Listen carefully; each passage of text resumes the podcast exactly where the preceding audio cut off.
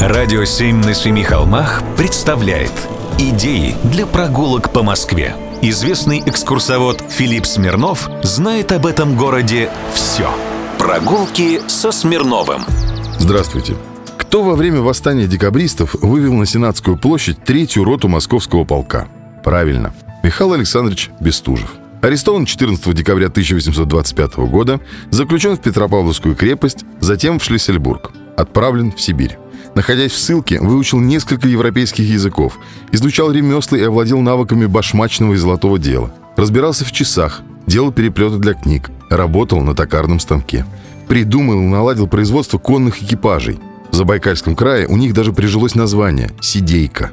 Вместе с братом Николаем Михаил подружился с хамбаламой гусиноозерского дацана Гамбоевым. В результате появился трактат о буддизме, многочисленные воспоминания, повести и рассказы Бестужева. Из ссылки Михаил Бестужев вернулся в Москву после смерти жены в 1867 году. Дети Бестужева умерли в юном возрасте. И жил Михаил Бестужев после возвращения в домике на седьмом ростовском переулке. Это недалеко от Бородинского моста, почти на Ростовской набережной. Дом Бестужева – объект культурного наследия федерального значения. Это хороший образец ампирной архитектуры. Он построен в послепожарное время не ранее 1820 года купцом Кикиным. Довольно сдержанное убранство фасада, даже определенная строгость, оживляется лепными веночками на фронтоне и четырьмя ионическими пилястрами на втором деревянном этаже. Историк Москвы Сергей Романюк, правда, считал, что дом, в который вернулся Бестужев, находился по соседству и не сохранился. Однако многие краеведы придерживаются совсем другой версии.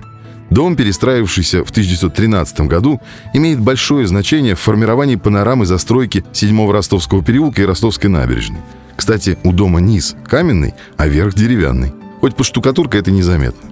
Сохранилась также лестница 1913 года и другие ценные элементы здания. Сам декабрист все-таки тоже недолго прожил в Москве. Он стал жертвой холеры и скончался 22 июля 1871 года. Прогулки со Смирновым. Читайте на сайте radio7.ru. Слушайте каждые пятницу, субботу и воскресенье в эфире «Радио 7» на Семи холмах.